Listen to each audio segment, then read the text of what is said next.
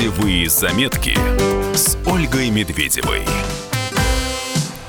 Отпуск не у всех бывает длинным, и нередко работники разбивают его на несколько частей и берут летом, например, 5-7 дней.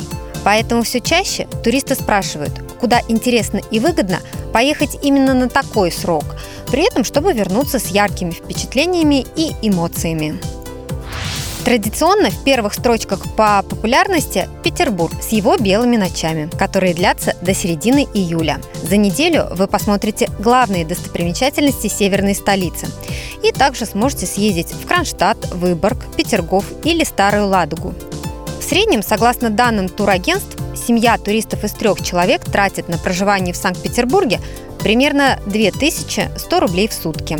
На неделю, а точнее 6 ночей, это будет 12 600 рублей. Не менее популярное направление, куда туристы едут на 5-7 дней, это Калининград. Одним из наиболее узнаваемых его символов – кафедральный собор. Много раз разрушенный и восстановленный, сегодня он работает как музей и концертный зал. Кстати, здесь находится самый большой в мире орган. Послушать дивный инструмент можно почти каждый день. Зайдите также в музей янтаря, музей Мирового океана и музей марципана, который открыт, как вам не покажется странным, в Бранденбургских воротах. Конечно, будучи в Калининграде, невозможно отказаться от поездки на берег Балтийского моря, тем более летом.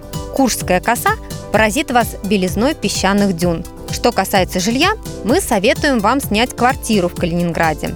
Это будет стоить примерно полторы тысячи рублей за ночь. За 6 ночей 9 тысяч рублей. Если хочется на природу, поезжайте в Карелию. Там вас ждут рыбалка, купание в озерах, но будьте готовы к тому, что даже в середине лета вода в них холодная. Ждут вас также прогулки на катере по ладожским шхерам, а любителям экстрима советуем сплавы по карельским рекам.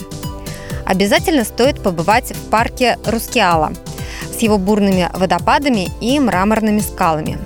Карелия это еще и уникальный памятник архитектуры Кижи и остров Валаам, где стоит знаменитый монастырь. Организованный тур на 5 дней в Карелию будет стоить порядка 20 тысяч рублей на человека в зависимости от маршрута. Удобнее всего добираться из Петербурга. Если любите горы и хотите подышать свежим воздухом, отправляйтесь на Северный Кавказ. Архыз, Домбай, а также курорты кавказских минеральных вод эти направления актуальны и летом, и зимой. Тут всегда востребованы санатории с лечением.